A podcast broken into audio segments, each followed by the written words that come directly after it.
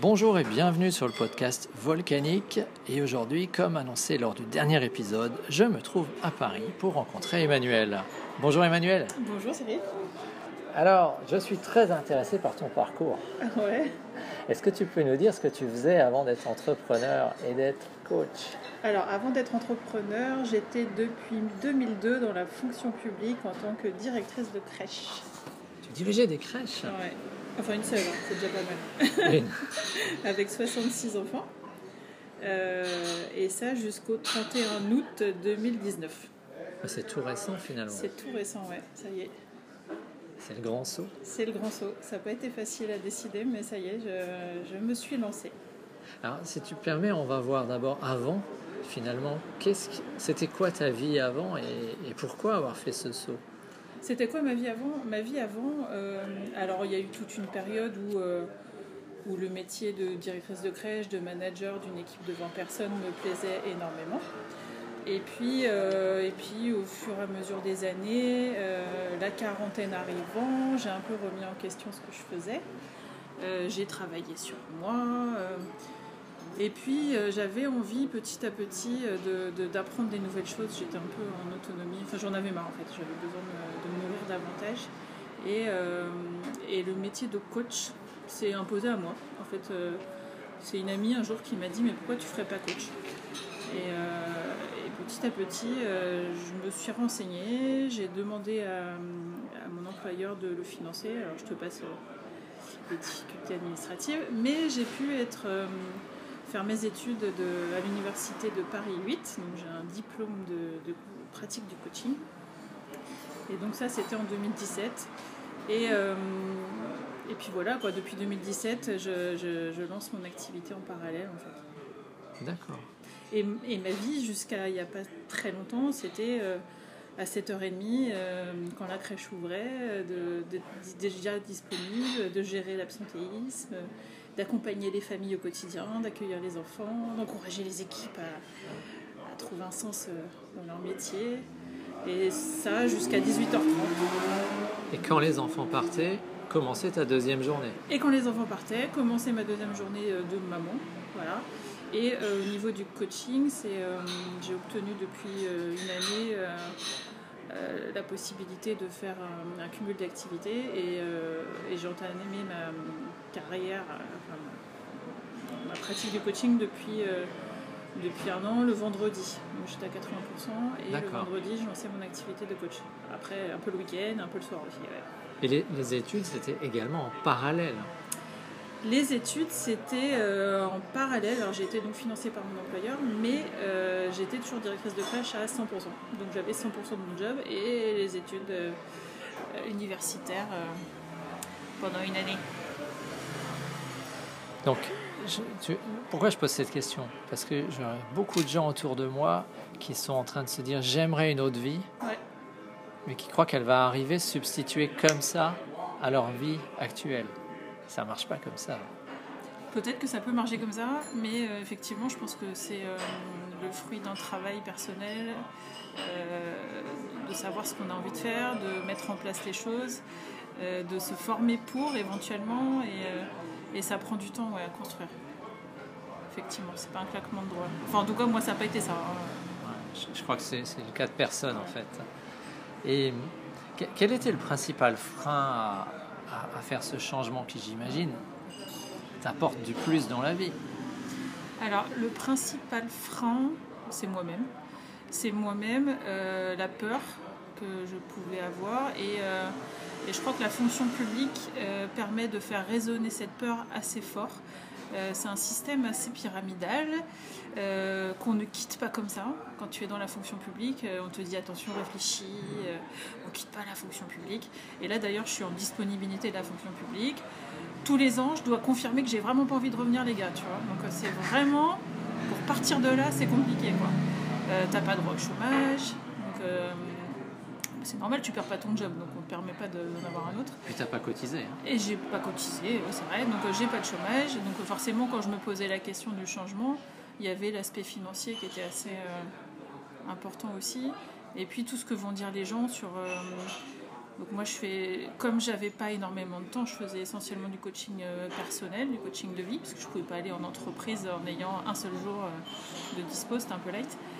Donc euh, les, j'étais face aux croyances qui étaient de dire on gagne pas sa vie avec du coaching de vie. Les gens vont pas vont pas payer ça. Donc à la fois la peur du changement et à la fois la peur d'un nouveau job aussi. Qu'est-ce qui fait que tu as vaincu ces peurs et que je suis entouré de, tout un tas de gens qui, qui se laissent arrêter par leur peur Parce que je suis une Jedi. Pourquoi j'ai vaincu cette peur? Où est ton euh, sabre? Parce que. Euh, parce qu'à un moment donné, c'était plus possible en fait. Euh, le coaching pour moi, c'est vraiment comme si j'avais pris le nectar de mon travail et que j'avais gardé ce que je savais faire le mieux c'est accompagner les gens. C'est le truc que dans toute tout mon histoire personnelle, c'est ce que je fais le mieux, et professionnel bien sûr. Donc c'est le truc qui me fait vibrer aujourd'hui. Euh, donc j'ai gardé ça et euh, j'ai travaillé sur moi, j'ai lancé l'activité comme je te l'ai déjà dit. Et puis, euh, puis à un moment donné, je pouvais plus quoi. Je pouvais plus, j'avais plus de week-end. j'étais au maximum de ce que je pouvais faire. J'étais, j'avais euh, le vendredi un élan de dingue pour construire mon job, ma carrière, enfin ma nouvelle carrière, parce que c'est moi qui allais la construire brique par brique. Et le lundi matin, je me retrouvais face à l'absentéisme à gérer, euh, au poids de la hiérarchie, à des réunions où tu t'emmerdes à mourir, ça n'a pas de sens.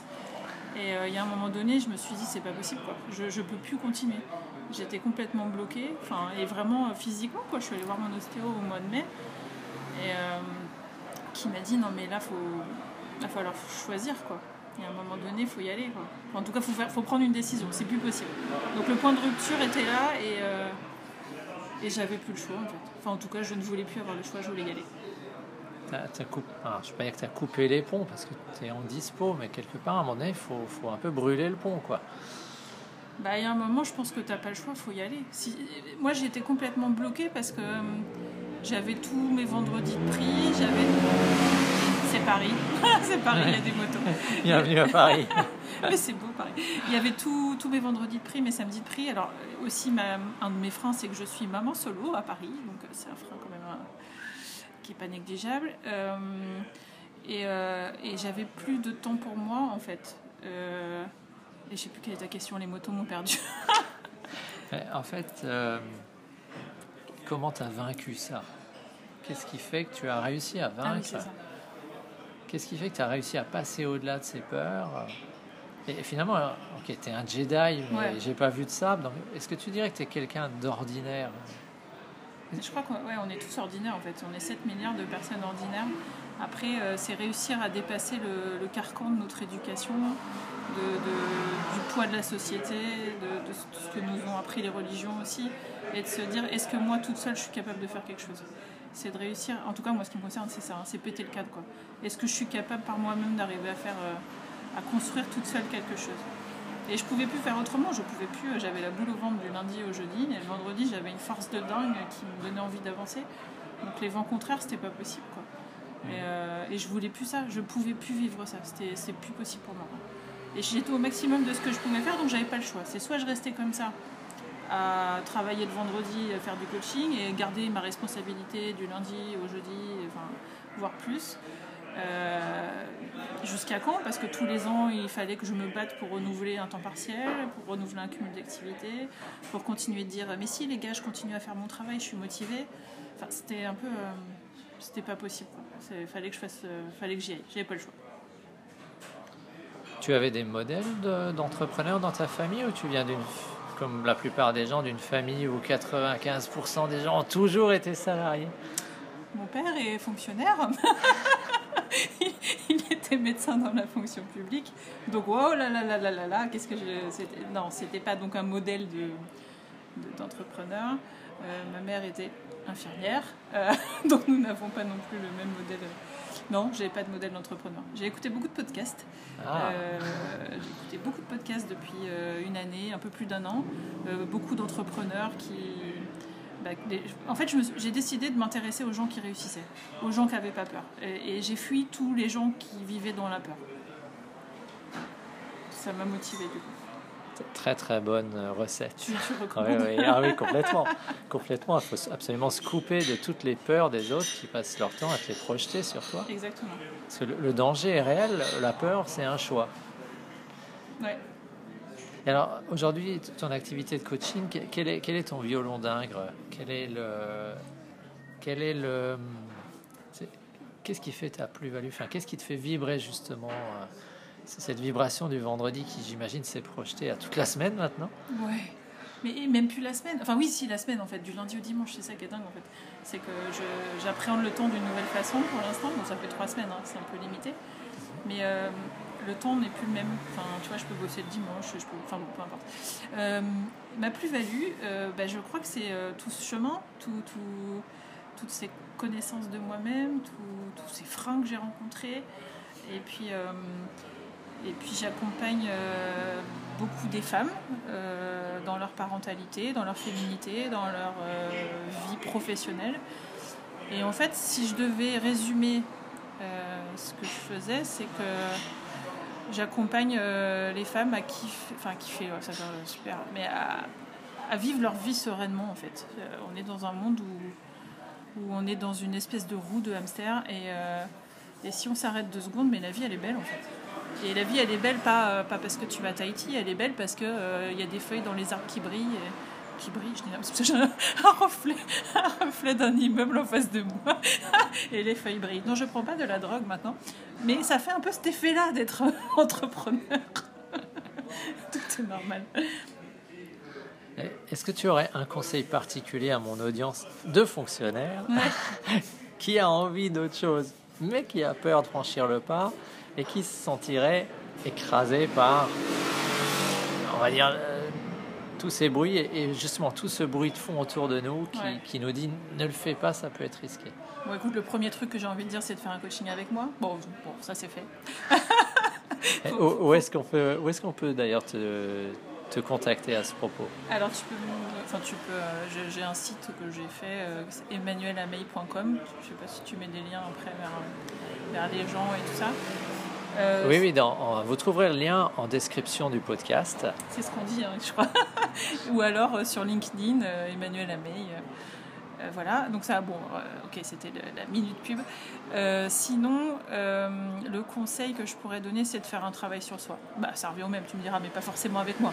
Ça peut être un travail, enfin, peu importe le travail que tu fais sur toi, mais en fait, être avec quelqu'un de neutre qui va t'aider à faire le tri entre tes peurs à toi, entre les peurs de ta famille, de ta femme, de de ton employeur pour savoir qu'est-ce qui te fait vibrer toi et euh, vraiment de, faire euh, grossir ça en fait, de, faire euh, de, polir chaque jour ce qui te fait vibrer pour le faire grossir et, t'aider à, y aller quoi. Je crois que c'est et puis t'entourer de gens positifs, même si les gens te veulent du bien, vraiment aller vers des gens qui ont réussi, écouter des entrepreneurs, c'est des podcasts.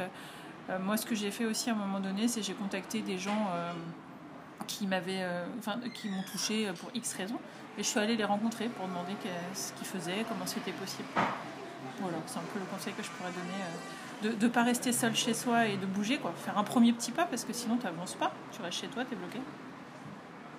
Euh, merci beaucoup, Emmanuel. Je prie.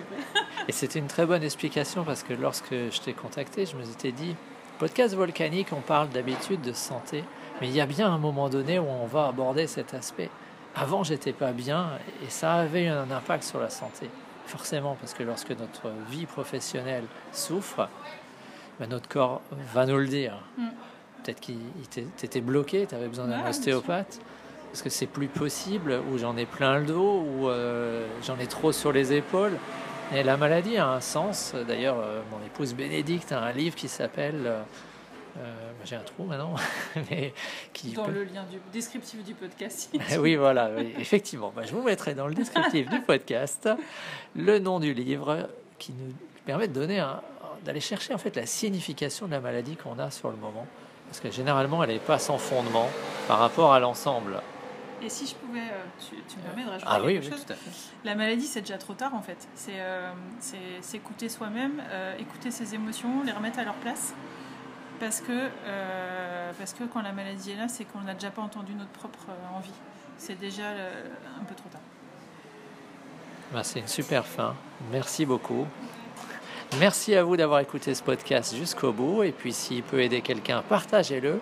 Et je vous préviendrai bientôt lorsqu'il sera sur iTunes, où les évaluations iTunes sont extrêmement importantes pour la diffusion et pour que je puisse toucher plus de monde. Si vous voulez avoir la version enrichie, rendez-vous sur http volcanique avec ic.cool c2ol slash podcast où vous allez trouver le moyen de m'envoyer un message WhatsApp de manière à ce que je vous ajoute dans la liste de diffusion. Et voilà, c'était Cyril, le podcast volcanique, et à bientôt. Salut